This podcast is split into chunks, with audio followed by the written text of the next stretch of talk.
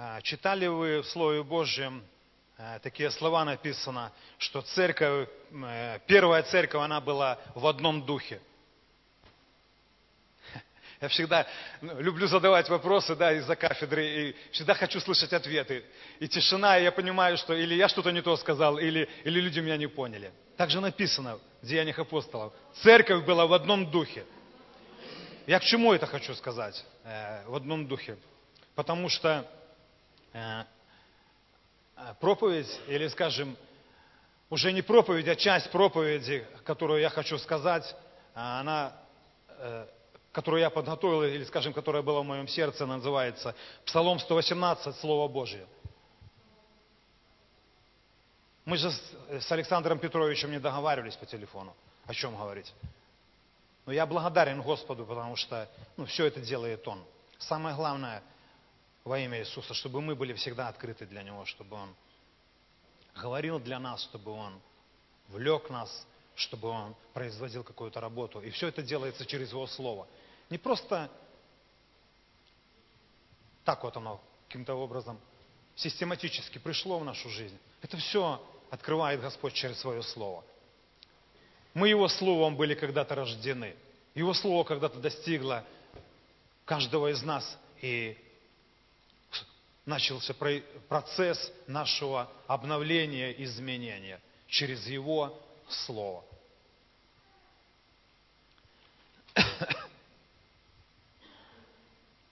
Притчи 13.13. 13. Это такое маленькое, как бы, как вступление. Притчи 13.13. 13. Кто пренебрегает словом, тот причиняет вред себе. А кто боится заповеди, тому воздастся. Кто причиняет, э, кто пренебрегает словом, тот причиняет вред себе. Я думаю, что большинство из нас, я могу приводить личные примеры, как, как это место Писания, оно работает. Работает вот таким вот образом, если в течение недели или какого-то промежутка времени я не нашел времени для чтения Слова Божия, приходит усталость, приходит нечто еще в мою жизнь, задвигается Слово, и какие-то неудобные для меня моменты начинают приходить в мою жизнь. Я возвращаюсь к Слову Божьему, становлюсь на колени, прошу Господа обновления. Это не явный грех, но это то, что не особо приятно в глазах Божьих. Э, самое ценное в глазах Божьих, вы знаете, что Господь говорит, что чтобы мы дорожили временем. И иногда мы забываем о времени, которое Господь нам дал. Мы не, ни ты, ни я, мы не знаем, какой промежуток времени мы э, проживем на этой земле. Но когда мы отодвигаем Слово Божие, мы понимаем, или приходят мысли, что э, завтра оно всегда будет наступать. Но дело в том, что иногда это завтра может не наступить. Вы знаете, э, Василий Михайлович, пастырь церкви, начиная, допустим, порой служение, он всегда говорит, что Большое количество людей на этой земле, оно уже сегодня не проснулось. Но милость Божья, она обновилась для нас. И я эти слова прежде всего применяю для себя, чтобы дорожить временем. Дорожить временем. Одна из лукавых, одна из таких подходов к человеку или обман от лукавого, это чтобы мы пренебрегали своим временем. Мы не дорожили, мы жили и скажем так, жили в свое удовольствие. И я выписал для себя, что такое пренебрежение, значение этого слова. Брезгливость, игнорирование, небрежное отношение, невнимательное отношение, презрительное отношение к Слову Божьему. Можно просто отодвинуть Слово Божие и не принимать его.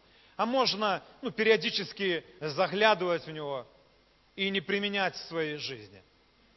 А можно просто его читать как какую-то букву и не позволять ему производить работу в своем сердце.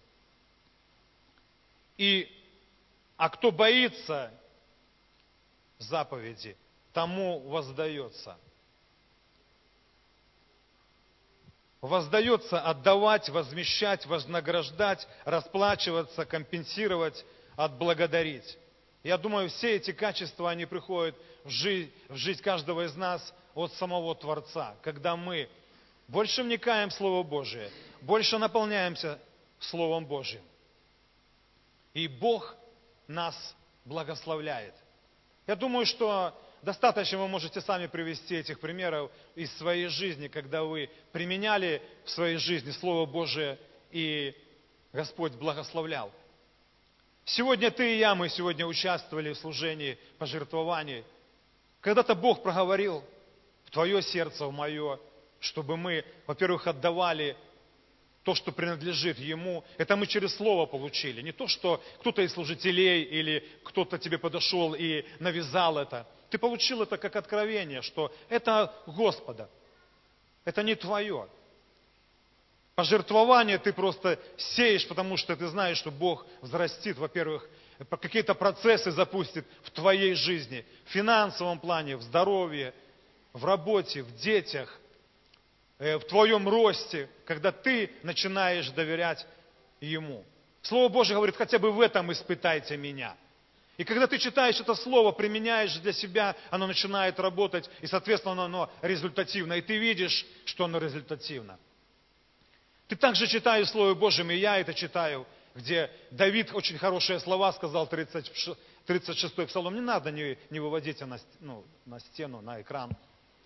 Он говорит, что я был молод и состарился, и не видел праведника оставленным и детей его просящим хлеба. Но если ты не принял эти слова для себя, как слово самого Бога, то ты всю жизнь будешь растрачивать свое здоровье для того, чтобы заработать и якобы что-то, допустим, иметь. Я не говорю это, что э, нужно оставить все, и Бог, Он просто посыпет на тебя эти благословения. Но дело в том, что эти слова сказал сам Господь устами Давида. Он тем самым дал понять, что Он будет о тебе заботиться в любое время, потому что ты являешься Его сыном и Его дочерью. Ты являешься праведником. И Он тебя когда-то оправдал своей кровью. Это его слово. Но если ты не принимаешь это слово, оно не работает в твоей жизни. Оно не стало для тебя, как сегодня Саша сказал, рема. Оно, оно не родилось для тебя.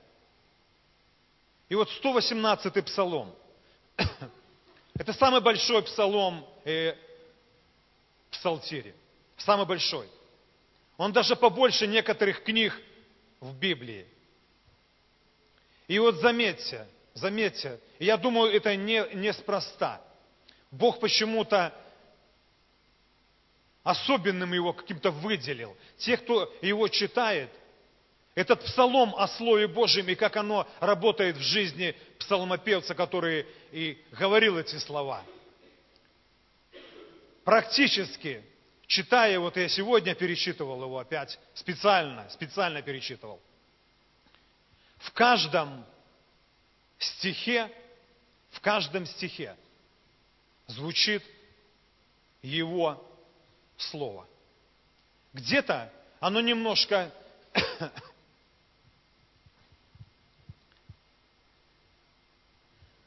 перефразировано, или, скажем, как характеристика его слова, оно, знаете, э, в других словах. И эти слова, эти слова, закон заповедь, откровение, повеление, устав, суд, определение.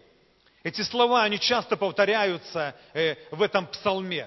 Но если ты, читая эти слова, я не собираюсь, скажем, вас подтолкнуть к тому, чтобы вы переделали этот псалом. Но вот просто ради интереса вы придите домой и вместо этих слов, вместо этих слов – Э, закон, заповедь, откровение, повеление, устав, суд и определение, примените именно Слово Бога.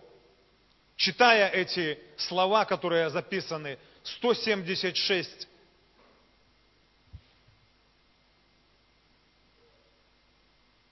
Пусть Господь благословит, чтобы каждый из нас, когда мы читаем Слово Божие, мы замечаем, что псалмопевец заостряет внимание, скажем, на том, как это слово, оно работает в его жизни. Как это слово, оно производит какие-то перемены в его жизни. Он также сетует пред Господом, когда он отступает от этого слова. Он говорит, я для себя некоторые выписал моменты. Я не буду зачитывать, я просто ну, назову. Девятый стих. Очищает наш путь. Одиннадцатый. Помогает победить грех. Двадцать пятый. Оживляет нас по, по Его Слову. Сто пятый стих. Светильник для того, чтобы идти ровно, прямо и не спотыкаться на пути. Оно кристально чисто, написано, Слово Твое чисто, весьма чисто. Есть чисто, а есть весьма чисто. То я определил для себя кристально чисто. Когда мы читаем его, нету абсолютно никакой грязи, нету никакой пятна, которое бы мы могли бы, читая его, усомниться – написано весьма чисто. Это основа нашего спасения. Когда мы читаем Слово Божие, когда мы позволяем Ему проходить через наше сердце, когда мы наполняемся Его Словом, оно производит определенный, определенную работу, и мы видим плоды этого Слова в нашей жизни. Александр сегодня зачитывал это место Писания из Исаии, что Слово Божие, оно не возвращается тщетным, оно никогда не бывает пустым. Если Господь его сказал, оно обязательно будет результативным. Оно будет результативным, Церковь Христова. Ну, каждый ну, результат, он будет, он будет разный. Он не обязательно должен быть только благословенным. Все вы знаете, все вы знаете, читая те, кто читает Слово Божие, что можно найти очень большое количество персонажей Библии, которые принимали Слово, и оно приносило огромный результат, когда Господь их благословлял. И также есть персонажи Библии, которые принимали Слово, но не позволяли Ему производить свою работу, либо пренебрегали Словом. И я вот в данный момент хочу привести, их много можно приводить.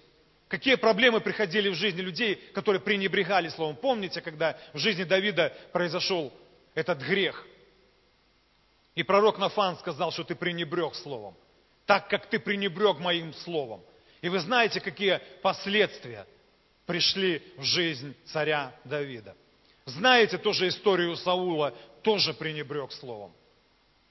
Но я хочу два мужа Божьих.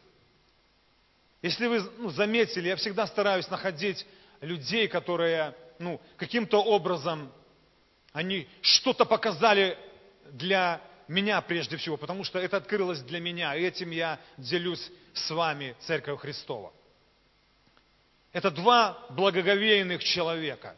Но в каждого из них по-особенному сработало Слово Божие каждого из них это два отца, которые родили очень известных сыновей.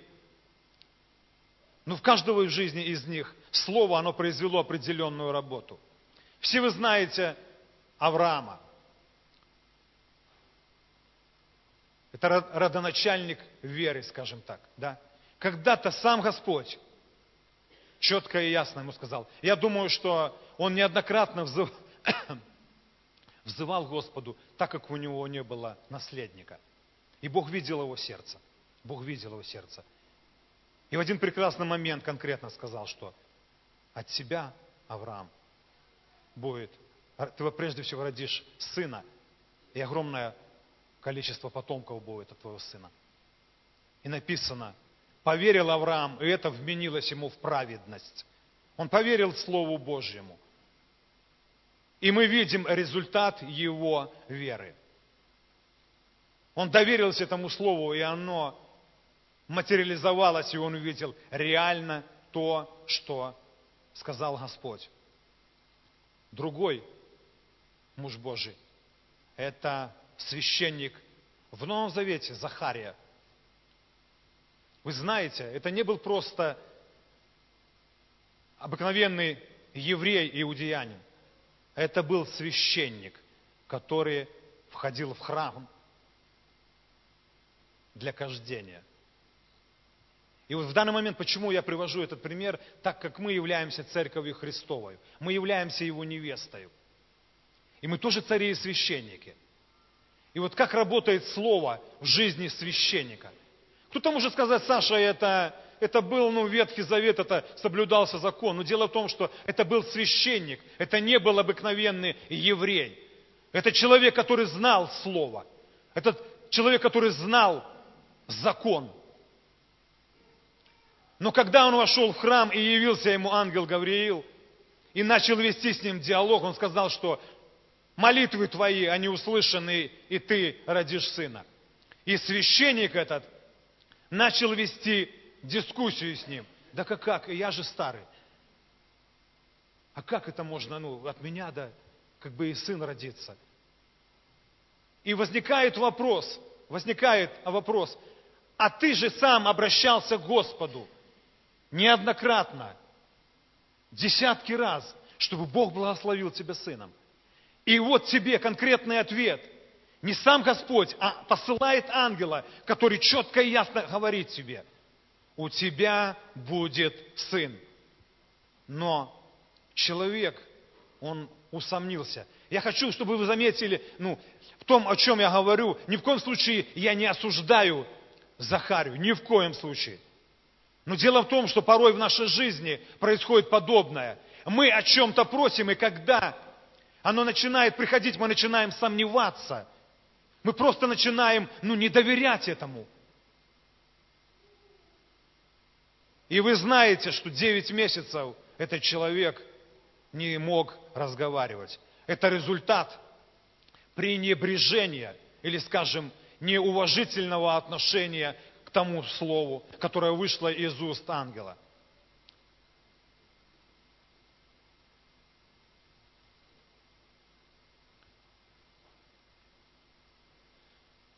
Пусть Господь благословит каждого из нас, чтобы слово, которое читаем мы.